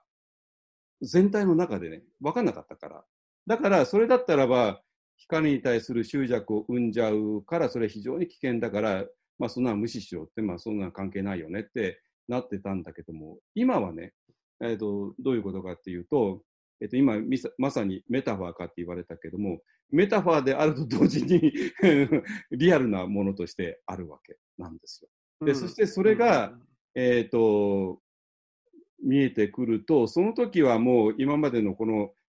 鍵学校の私っていうのはね、身長何センチで体重何キロって、そういう私じゃないですか。ね。形がある私。あまはいはい。そそれをね、今僕、属性って言ったんだけどね。属性ですね、属性です。属性はんうんたくさん身長とかね、年齢とか、あらゆる属性を含んでるわけなんですよね。で、それに対して、えっ、と、山格好の私で無内法、何にもない、えっ、と、包むものがないわけなんです。だから、あの、形がないわけなんですよ。当然ね。うんうんうんだから、今まで自分だと思っていたものは、そういうたくさんの属性を背負った、えーそして形ある肉体としてあった。で、その肉体を、えーが地水化風でできてるよねっていうふうに分析していくことによって、実は、えー地水化風でできていない場所治水化風ができていない、そういう、えーまあ、光の身体なんだけども、これは実を言うと、光の身体イコール光の世界なんですよ。光の世界。うんうんううんん。で、要するに身体っていうと、この皮膚の中が身体で、えー皮膚を超えたら外界ってなっちゃうじゃないですか。ね。うんうん。いいですか？で、えでこの皮膚の内側だけが体で、皮膚の外は外界ってなってたんだけども、今まではね、属性ばっかりの時は。で、その時に、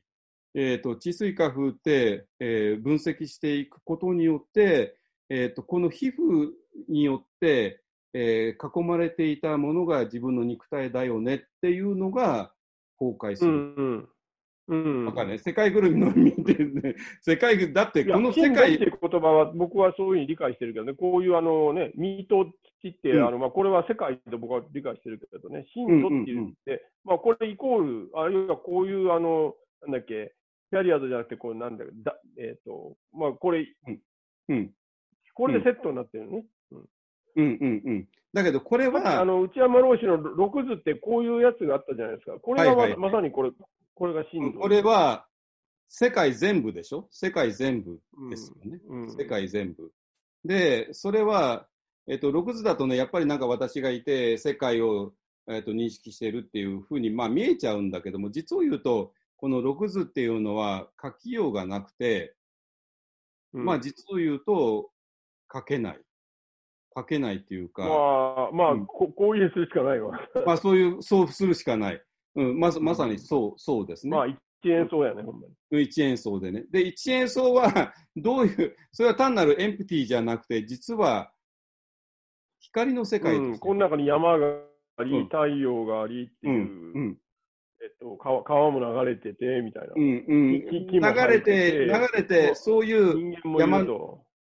山の形、太陽の形、木の形、川の形があるように、一見見えるんだけれども、でも本当を言うと、これ、これちょっとい一緒の中身消してもらえる？中身。けえっ、と、はいする？うん。あ、で、ま、はい一演奏だけにしてください。実は、これが本質なんですよ。で、この、うんこの今のエンプティなのは、えっ、と、ここに光があるわけね。うん。うんで、で、こで、これは、はい、そしたらね、無料光って書いてもらえますか？無料。無料、あの、測ることができない光ですね。無料の光。うん。うんだから当然、これは、あえっ、と、アミターバですかね。もう書かれちゃった。書かれちゃったけども。アミタユー。アミタユスね。アミタユスね。はい。。無料うんだから10ねえー無料、高無料10ですね。えっ、と、うんだから、測る、測ることは、形があるから測ることができるわけじゃないですか。ね。ってことは逆に言うと、形がなければ測ることができない。で、それを無料光って言う。ね。で、それ、そしたら、それがサンスクリットとアミターバになって、で、それを象徴的に表現したらアミターバブッダってなるっていうだけなんですよ。うんで、そしてそれは、アミタイユスって無料寿、寿命として測ることができない。で、これがまさに、内山老師が言われた死んでも知らない、えー死んだら終わりの人生、あ人間と死んでも知らない、ね、これがまあ、内山老師のこの二つの分かれ、分けたじゃないですか。で、そしたら、うん。えっ、と、実は我々は、えっ、と、この、形、えーか、治水化風でできてる、こんな肉体なんて、もう、あのーまあ、寿命があるに決まってて、まあ、どうせ、年と病気になって死んでいくだけの肉体なんなんですよ。ね。で、そう、そういう、今まで自分が肉体だと思っていた古いものは、そういうどうしようもない限界を持っていて、すぐお腹痛くなったり、すぐ熱出したり、すぐコロナになっちゃったりね、えーコロナの陽性になっちゃっている。ね。で、そういう、えー古い体のことを死んだら終わりの人生、死んだら終わりの体、死んだら終わりの自分となってて。で、それで、そうではない、えー光の体っていうと、えーそれが内山ロシでいう死んでも死なない命っていうね、えーいうことで、で、このこの話のポイントは、えっ、と、死んだら死なない命とかね、あの、そういうものは、やっぱりどっかでどっかで抽象的な、だったんですよ。抽象的だったわけね。だけども、この光の身体っていうふうにして、で、そしてそこにこういうふうにアクセスできるよねってなったらば、急にアクセス可能になってきちゃうんですよ。アクセス可能。うん、で、そのアクセスはどこから来たか、どこからかっていうと、あの、右の手のひらのビリビリからってことで、で、私が右の手のひらのビリビリっていうものにこだわり続けたのは、えー、生身の身体、生身の身体、えー、生身の身体から、え、ー、と、地続きで、まずは生身の身体の、生身の右の手のひらに現れた、えー、ビリビリ。でもこのビリビリは生身の体の中に現れたもので、な中身の生身の体と同じ次元に存在するものではなくて、えー、実はもう違う次元に存在していたものが、えー、ここで今感じられたんだよねっていう話になるわけ。うん。うん、で、そうすると、そこを通して、この、えーと、体全体が、えー、微細な身体になっていき、微細な身体をさらに突き詰めていくと、えー、光の身体になっていき、そして光の身体はもう身体ではなくて、えー、光の世界に入っていくっていう、ね、っていう、えー、ことになると、これが、えー、光はもう測れないから、えー、無料光でしょう。無料光っていうのはアミターバでしょうっていうなって、実は、えーと、この辺りを阿弥陀仏って呼んでいたんじゃないかっていうね。いう話になってきて、うん。うん。うん、まあ、これは、あの、りょうさんの今までのこの語り口を、えっと、体に関して、えっと、うん、なんて、スライドさせたっていうか、転移させたっていう感じでしてるから、あの、この言い方は別に、あの、なんていうか、僕にとっては、えっと、なんだっけ、奇抜でもなんでもなくて、うん、あの、えっと、ですけどね。で、はい、でもやっぱり量産的なのは、あのこの光の身体の方を重視してる。こっちを。えっと、重視っていうよりか、えっ、ー、と、あの、じゃあ光の身体と生身の身体、えっ、ー、と、っていうことは、どどういう関係になってるかっていうと、私がまあよく二重構造って言い方をしますよね。するんですよ、二重構造ってね。ってことは、我々は生身の身体であると同時に光の身体であり、光の身体であると同時に生身の身体でもあるっていうことで、うん、えっ、ー、と、これは話している。まあ、それをね、うん、あの、そ即だよね。即。まあ、これが空だとすると、こっちは式としてややって書けばいいんだよね。だから式即税空、空即税式っていうね、うん、ことになって、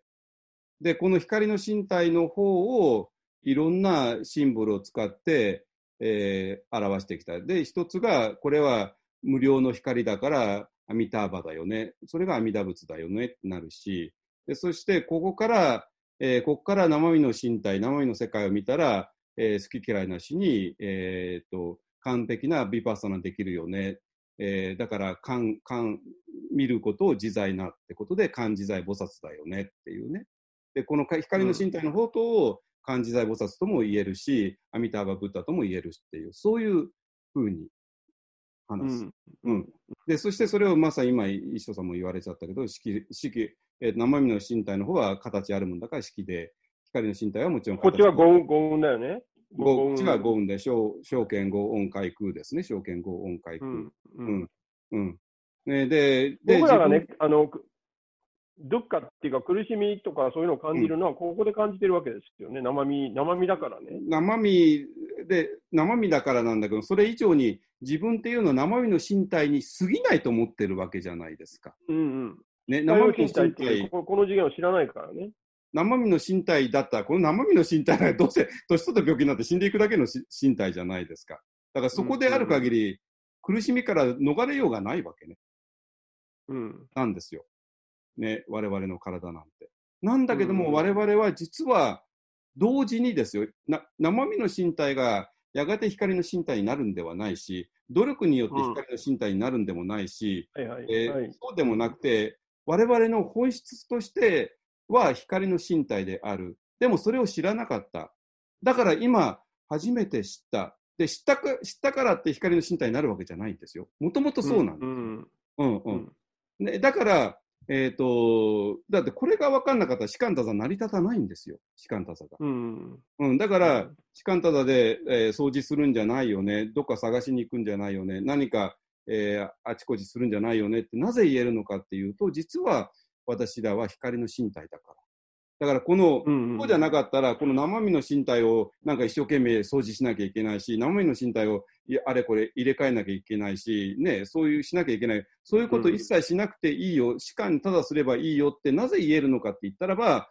えー私らは実は光の身体だから。で、それを、うんえーしたら、あとは光の身体として士官ただするしかないっていう、ね、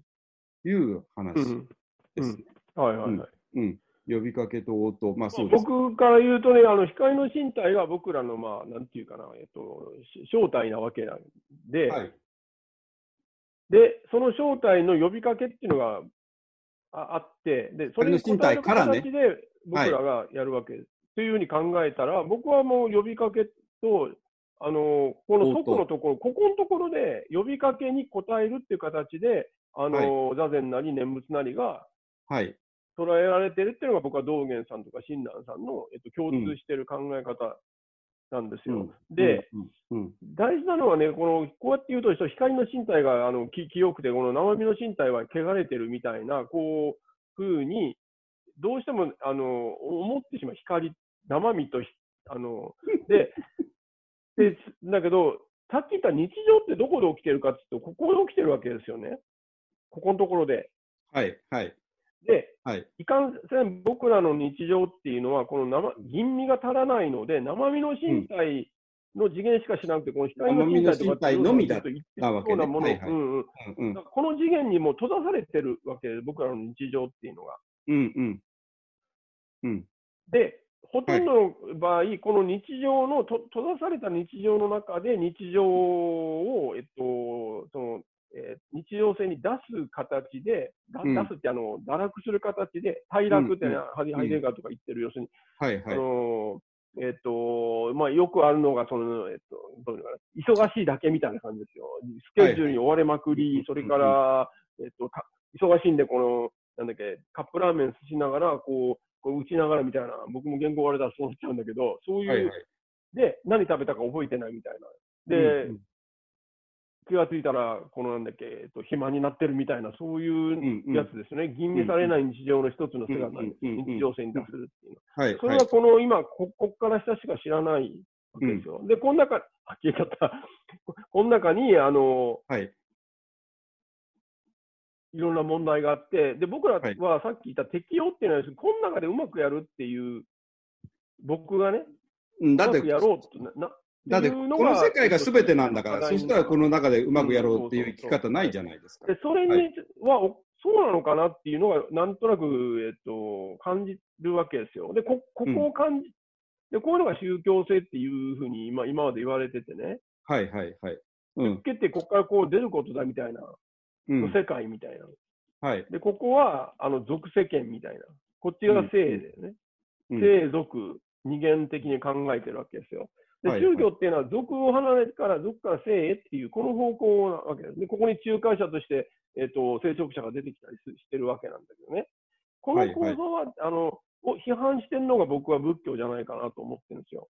でも仏教もね、こういう構造で理解されはいはいがちだったんだけど、3.0は違うっていう、こっちだけでもないし、こっちだけでもない。で、これが仏教1.0の、えっと強調点だった。それはただ、それをただそ想像してるだけなんですよ。想像してるだけなうんんで、ここが2.0だったんだけど、3.0のまあ、そこでなんとかやろうって書話くとね、これ全部が問題。で、実は、あの、これが宗教の問題っていうのが僕さっき言った日常うんが、えっと、が性なんですよ。日常を性にする。これはこれをこっちに持ってくるっていう、性と俗を分けないで、うん。この俗を性化するっていうようなうん。ベクトルを持ってるんです。そのためにははっきりね、あの、と区別とつながりっていうのを見見なきゃいけなくて、さっきだった生身のうん。身体とうん。光の身体、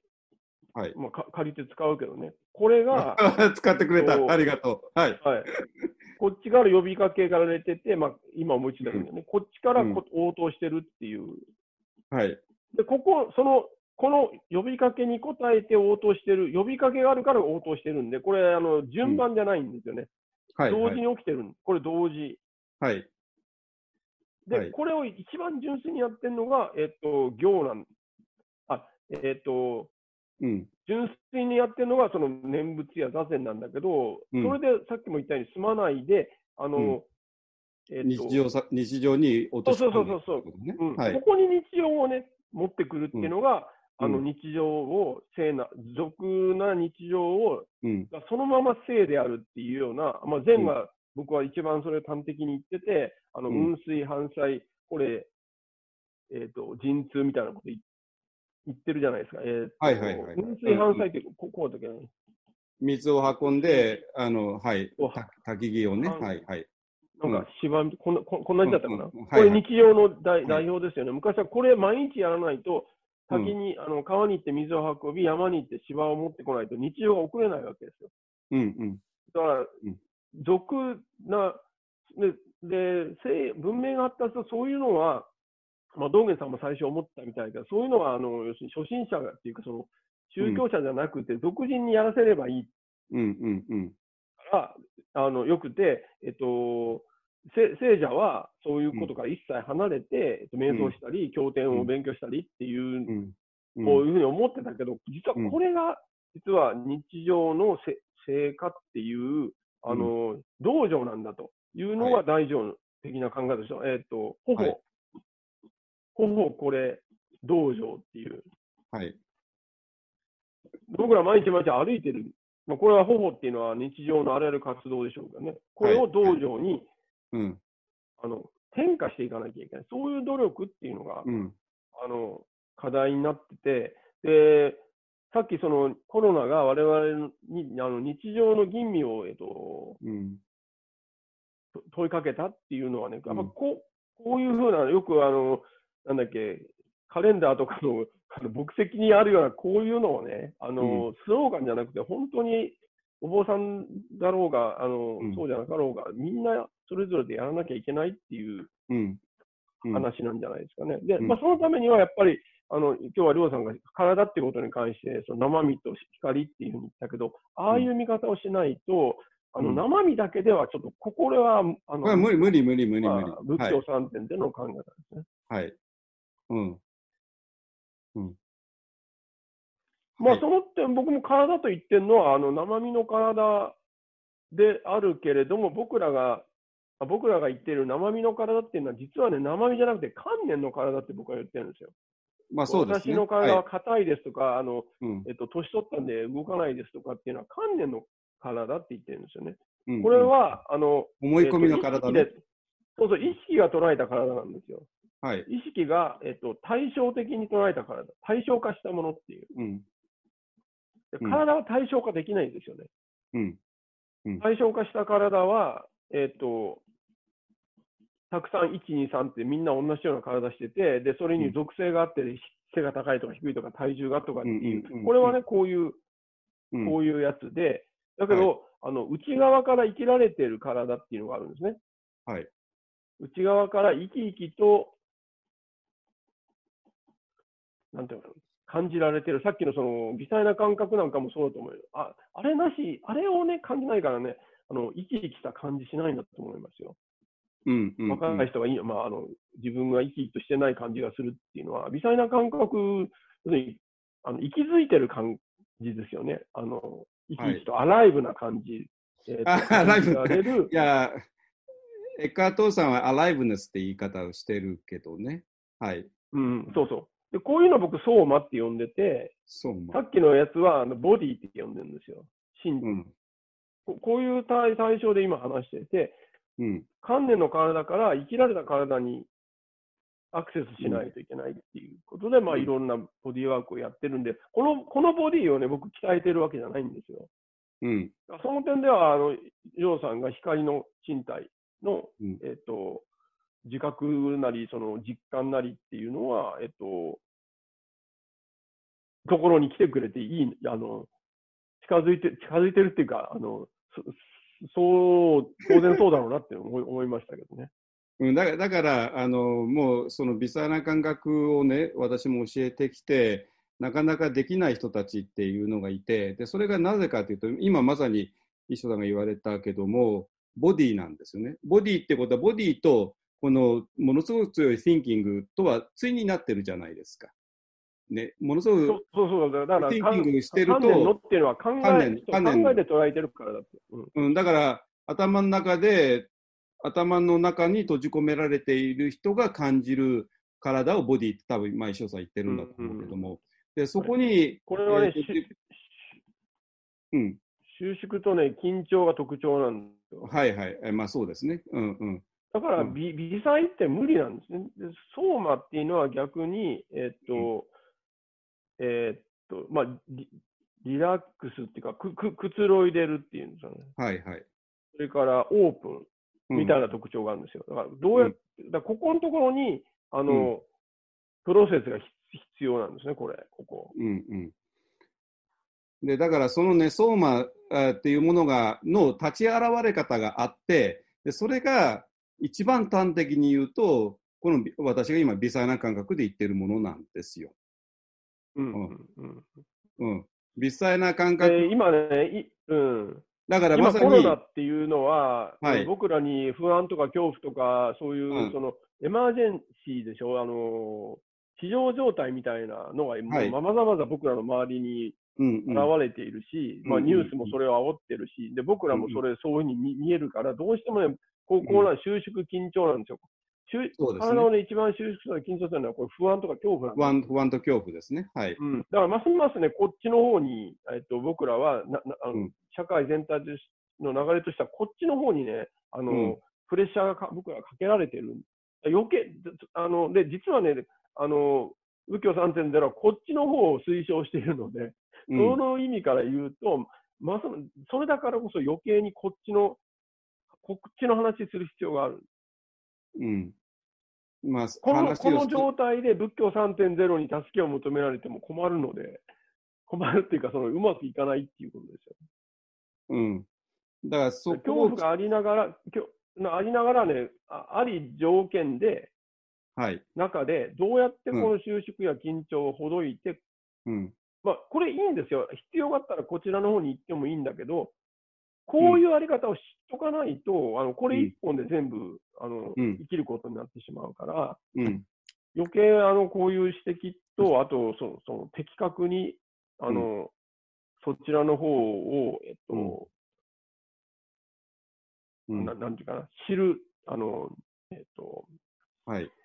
あの、なんていうかな、アウェア、アウェアするっていうか、気づく、うん。あの、働きかけってすごく、んあの要求されてると思いますね。そうですね。はい。あれ、なんか、まあ今日は意見が合っちゃったんだけども、大丈夫かね。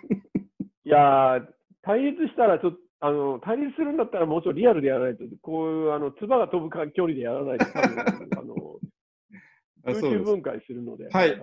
オンラインだとかなのなので、ちょっとち違ってきたんじゃないですか。まあ、それはそれでいいと思います。別に、はいあの無理して対立させる必要ないんで。ないないわかりました。はい。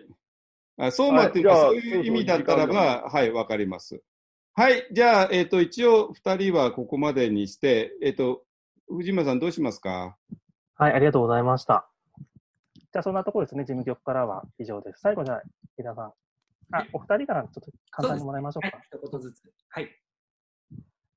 はい、あ皆さんどうもありがとう。はいあ、ごめんなさい、衣装さん言って、衣装さんどうぞ。はいはいはい。ハモって、ハモってやる。ありがとう。今日は仲がいいというところで。普段仲悪いみたいじゃない。そんなことないですそう、よ。本当、驚くほど噛み合ったのが本当面白いなと思って。うん、そうそう。あれ、衣装さんどっち。で噛み合い外すも噛み合うもどっちもできますよ、それは。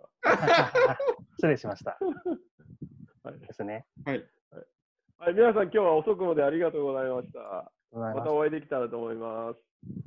す。はい。ヨロさん、どうぞ。以上です。はいはい、皆さんどうもありがとうございました。えっ、とね、まあ、あの、次もまたオンラインになっちゃいますけどもね、あの、いつかオフラインでどこかでお会いできたらと思いますので、またよろしくお願いいたします。よろしくお願いします。